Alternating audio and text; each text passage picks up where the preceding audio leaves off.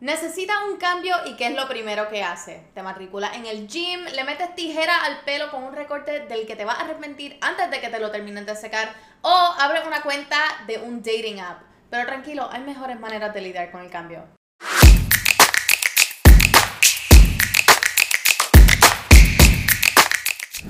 Este episodio de La Amiga del Silencio es traído por L'Oréal Paris Dreamlinks. Hola a todos y a todas y bienvenidos al último episodio de esta temporada de Enemiga del Silencio. Cheers, Corillo. Hemos llegado. Si has llegado hasta este episodio de Enemiga del Silencio, o si este es tu primer episodio de Enemiga del Silencio, has sobrevivido una pandemia, has sobrevivido dating en la pandemia, has sobrevivido tantas cosas que nos han pasado. En realidad que esto ha sido como que un año bastante caótico. En lo que llevamos de año ha sido bastante caótico. ¿Ya vamos para cuántos? ¿Cuatro o cinco meses de 2021?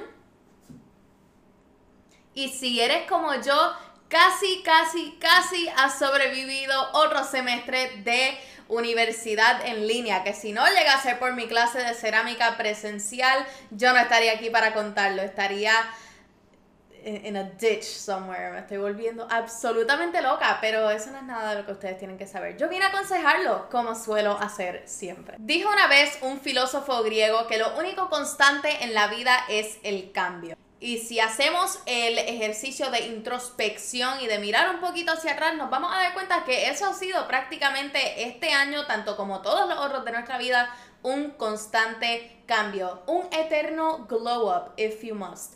Y como no podemos cambiar el cambio, por más redundante que suene, lo que sí podemos cambiar es cómo reaccionamos y cómo manejamos el cambio.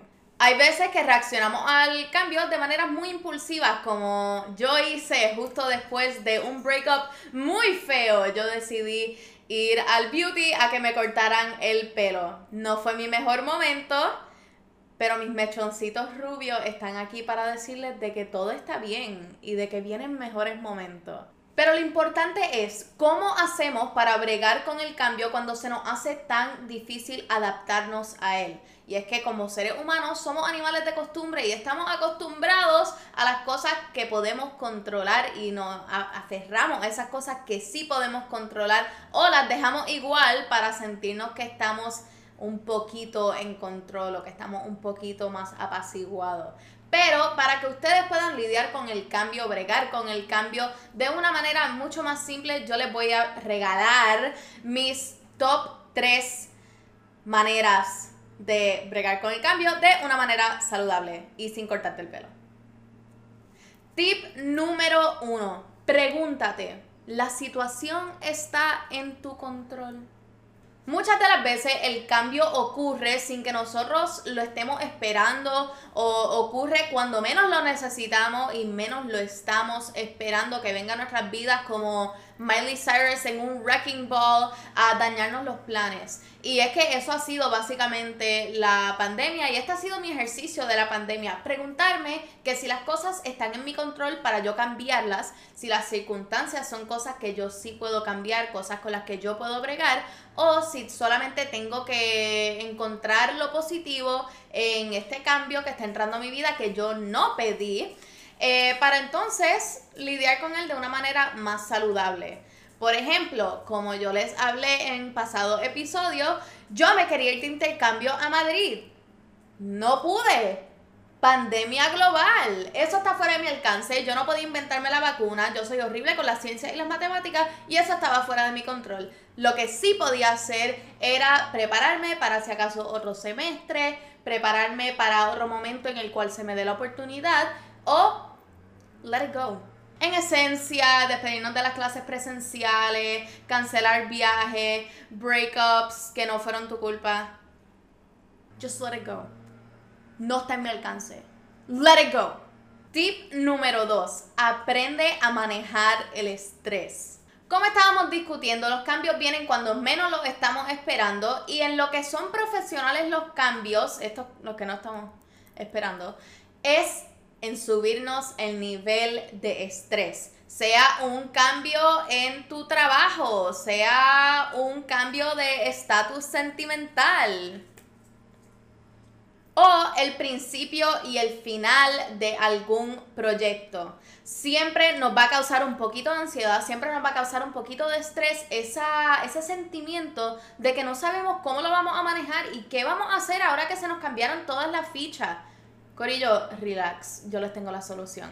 Hay muchas maneras de manejar el estrés y aunque yo odio que la gente me diga, esto es lo que tienes que hacer para manejar tu estrés, porque en realidad no hay una fórmula perfecta para manejar el estrés, pero se trata de tratar distintas cosas que te ayuden a manejarlo de la manera que sea buena para ti, de la manera que sea efectiva para ti. No es lo que diga Lola porque lo dijo Lola y yo voy a hacer lo que diga Lola. Absolutamente no. Es encontrar esas maneras después de varias sugerencias de cómo tú puedes manejar el estrés de la mejor forma. Para mí, es haciendo ejercicio o hablando con mis amistades y contándoles todos mis issues.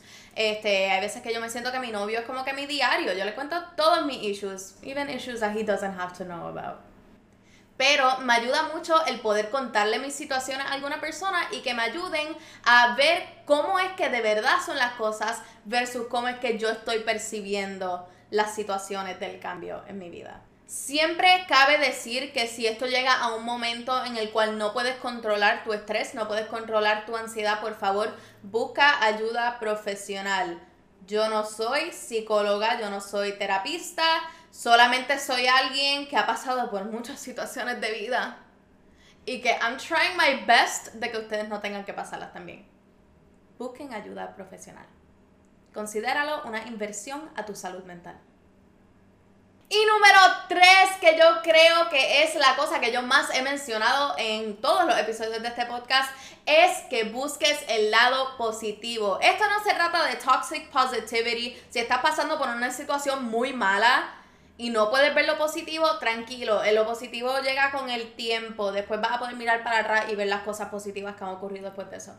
Pero tenemos que aprender a buscar lo positivo en las situaciones del cambio. Tenemos que ver las otras situaciones que se nos presentan cuando llega el cambio, que a lo mejor no eran las que estábamos esperando, pero en the long run nos vinieron a ayudar, nos vinieron a ser mejor personas y nos vinieron a enseñar a lo mejor la paciencia y de que el tiempo no es nuestro, el tiempo es del universo y donde nos quiera poner.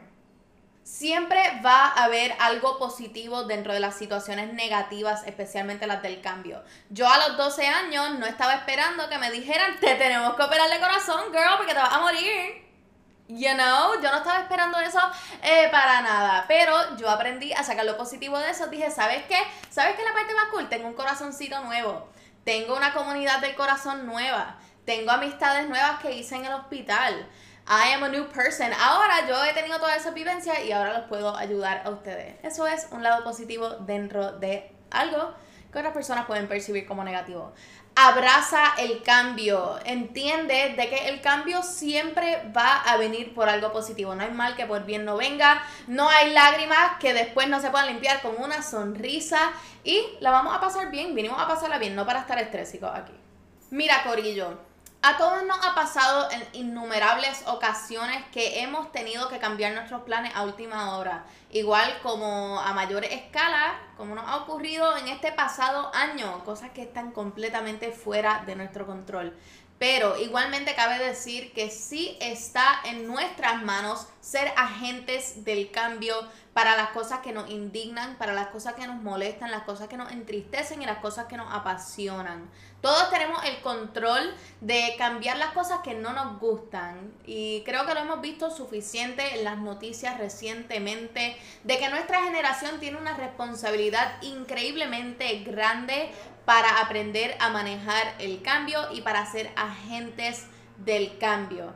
Este episodio no se podía ir sin yo mencionar eso de que siempre va a haber una manera de confrontar esas situaciones que nos están molestando, confrontar esas situaciones que nuestra generación tiene el poder de cambiar. Ha sido una experiencia única la que hemos tenido, tenido que vivir en estas pasadas semanas este, así que vamos a usar de nuestro poder, de nuestra palabra, de nuestra mente, de nuestras manifestaciones para promover el cambio. El poder está en nosotros completamente. Y con eso los dejo. Gracias nuevamente por acompañarme en otra temporada de Enemiga del Silencio. Ustedes han sido un apoyo increíble durante este season tan ajetreado, tan lleno de cambio. La Clara ha estado súper lleno de cambio. Recuerda que siempre puedes revivir nuestros mejores momentos y nuestros mejores episodios, nuestras mejores conversaciones en cada una de las plataformas de audio, igual como las de video como IGTV y YouTube. Si hay un mensaje con el que los dejo, stay true to yourself. Sigue promoviendo el cambio, tan pronto sea un cambio positivo. Siempre. Y sobre todo, nunca, nunca, nunca te calles. Nos vemos la próxima temporada de Enemiga del Silencio. Season 5.